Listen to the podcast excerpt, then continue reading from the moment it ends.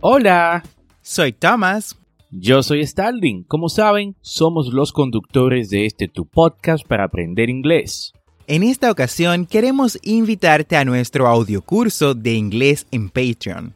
Si te gusta la idea de aprender inglés a tu ritmo, como lo haces con el podcast, por solo 10 dólares al mes en Patreon, tendrás acceso a este audiocurso de inglés premium Además, tendrás el soporte de ambos y dos reuniones al mes por videollamadas para practicar.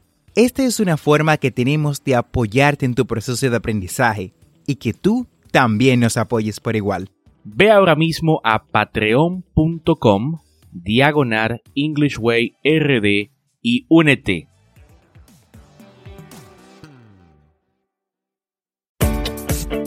Bienvenidos a English Way RD, tu podcast para aprender inglés con Tomás Martínez y Starling Santos. Y en cada episodio te acercaremos a tu meta de hablar inglés, enseñándote frases, expresiones y gramática de una forma divertida y fácil de entender. Ahora vamos a la clase de hoy. Hi Thomas, how are you doing today? I am doing good. Thanks. How about you? I'm doing great. Y mucho mejor ahora que puedo compartir con esta bella audiencia de English Way RD ya en el episodio número 79 de este tu programa para aprender inglés. Y como sabes, esto es un podcast y la ventaja es que lo puedes escuchar cuando, dónde y cuántas veces desees. Y recuerda, tenemos dos episodios semanales, lunes y miércoles. Y si te gusta lo que escuchas o conoces a alguien que quiera aprender inglés, comparte este podcast. Y cuéntame, Thomas, ¿de qué vamos a hablar el día de hoy? En el día de hoy estaremos hablando del uso, bueno, de los usos de la palabra get. Esta palabra puede ser confusa ya que la puedes escuchar en casi todas las conversaciones del idioma inglés y en diferentes contextos. ¿Sabes su significado y por qué es tan usada? Bueno, si no lo sabes, debes de saberlo para poder entender y hablar inglés de forma fluida, ya que se usa en muchos contextos diferentes. Pero no hay de qué preocuparse. Starling y yo te explicaremos sus usos más frecuentes en el día de hoy. ¿Verdad, Starling? You got it. Claro que sí. El verbo get es muy conocido por tener muchos significados y usos. No solo tiene muchos significados por sí solo, sino que al combinarlo con una preposición o un adverbio, puedes crear phraserbers o frases idiomáticas, ¿no? Eh, frases verbales. Interesante, ¿no? Sé que sí, pero antes escuchemos la frase del día. Some people walk in the rain, others just get wet. Roger Miller. Muy buena frase, Starling. Algunas personas caminan en la lluvia y otras solo se mojan. Si ponemos esta frase en el contexto del aprendizaje del inglés, podemos decir, algunas personas aprenden inglés, otras solo estudian. Excelente adaptación de esta frase, Thomas, y estoy muy de acuerdo. Muchas personas solo estudian y nunca aprenden. Pero la diferencia entre los uno y los otros está en que aquellos que aprenden son curiosos y siempre están interesados en expandir sus conocimientos. Y el tema de hoy es exactamente para esa clase de personas. Y dime, Thomas, ¿con qué iniciamos? Sterling, iniciamos con los usos más comunes de la palabra get. El uso más común de la palabra get y es quizás el primero que ves cuando buscas esta palabra en el diccionario, es obtener. Por ejemplo, I need to get some documents. Necesito obtener algunos documentos. Repeat after me. I need to get some documents. Otro ejemplo. Can you get some paper from the cupboard? ¿Puedes obtener un poco de papel del armario? Repeat after me. Can you get some paper from the cupboard? Muy bien, Thomas. Otro uso de get es tomar. Ejemplo. She gets the train to work every day. She gets the train to work every day. Otro ejemplo, we can get a cab back to the hotel. We can get a cab back to the hotel.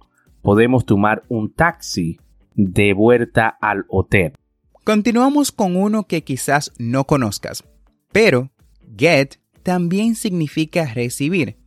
Por ejemplo, ¿Did you get my email yesterday? ¿Recibiste mi correo ayer? Did you get my email yesterday? También, she got a beautiful necklace for her birthday. Ella recibió un hermoso collar por su cumpleaños. She got a beautiful necklace for her birthday. Y get también se puede usar para referirnos a comprar en inglés. Por ejemplo, we must get some milk. There isn't any left. We must get some milk. There isn't any left. Debemos comprar leche. No queda mucha. Shall we get some fruit too? Shall we get some fruit too? Debemos comprar frutas también. Y también se usa get para decir que algo se vuelve o que te vuelves bueno en algo. Por ejemplo, It's getting colder. Put on your jacket. Está haciendo más frío. Ponte la chaqueta. You can get better at English by practicing. Puedes volverte mejor en inglés practicando. You can get better at English by practicing. Otro uso de get es como se usa como el verbo llegar. Ese es otro uso de get. También significa llegar en inglés, ¿no? Por ejemplo, they left at 4.30 and got home at 5.30. They left at 4.30 and got home at 5.30. Ellos se fueron a las cuatro y media y llegaron a casa a las cinco y media. When do you think you'll get here? When do you think you'll get here? ¿Cuándo piensas que llegarás aquí?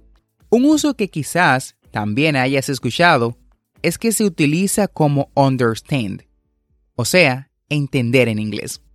Por ejemplo, I didn't get what he said. Did you? No entendí lo que dijo. ¿Y tú? I didn't get what he said. Did you? He got the joke, but I didn't. Él entendió la broma, pero yo no. He got the joke, but I didn't. Wow, pueden darse cuenta de los diversos usos de get en inglés, ¿no? Y otro uso para hacer de get es para hacer que algo suceda, ¿no? Lo usamos como para hacer que algo suceda. Por ejemplo, you should get your haircut. You should get your haircut. It is really long. You should get your haircut. It is really long. Deberías cortarte el pelo. Está muy largo. We are getting the car checked before our holiday. We are getting the car checked before our holiday. Llevaremos el carro a revisar antes de nuestras vacaciones. Esta palabra es bastante importante y en ocasiones debes decidir si utilizarla como un verbo o como una palabra alternativa. Sin embargo, los hablantes de inglés prefieren utilizar esta palabra cada vez que les sea posible, especialmente al hablar. Así que te recomendamos comenzar a utilizar esta palabra así estás preparado para entenderla cada vez que la escuches en una conversación. Muy importante también mencionar que cuando escribas textos formales es mejor que evites utilizar get, porque sonará un poco informal. En estos casos es mejor que utilices otros verbos. Así hemos llegado al final del episodio del día de hoy. Espero que hayas aprendido los usos de get e integres esta palabra a tu vocabulario. No olvides apretar el botón de suscribirse en tu reproductor de podcast favorito como Spotify, Apple Podcasts, Google Podcasts, Castbox o cualquier otra aplicación de podcast. Y así vas a obtener actualizaciones semanales de nuestros nuevos episodios. Y recuerda que si deseas participar en nuestro podcast, ya sea haciendo una pregunta sobre algún tema en inglés o simplemente saludarnos, Hola, hi. Nos puedes dejar un mensaje de voz. Busca el enlace en las notas, dejar mensaje de voz y sé parte de nuestro podcast. No olvides practicar. La práctica hace el maestro. Practice is the key to success. Recuerda seguirnos en nuestras redes sociales de Instagram y Facebook como arroba EnglishWayRD para más contenido. Thanks for listening. We hope you enjoyed the show.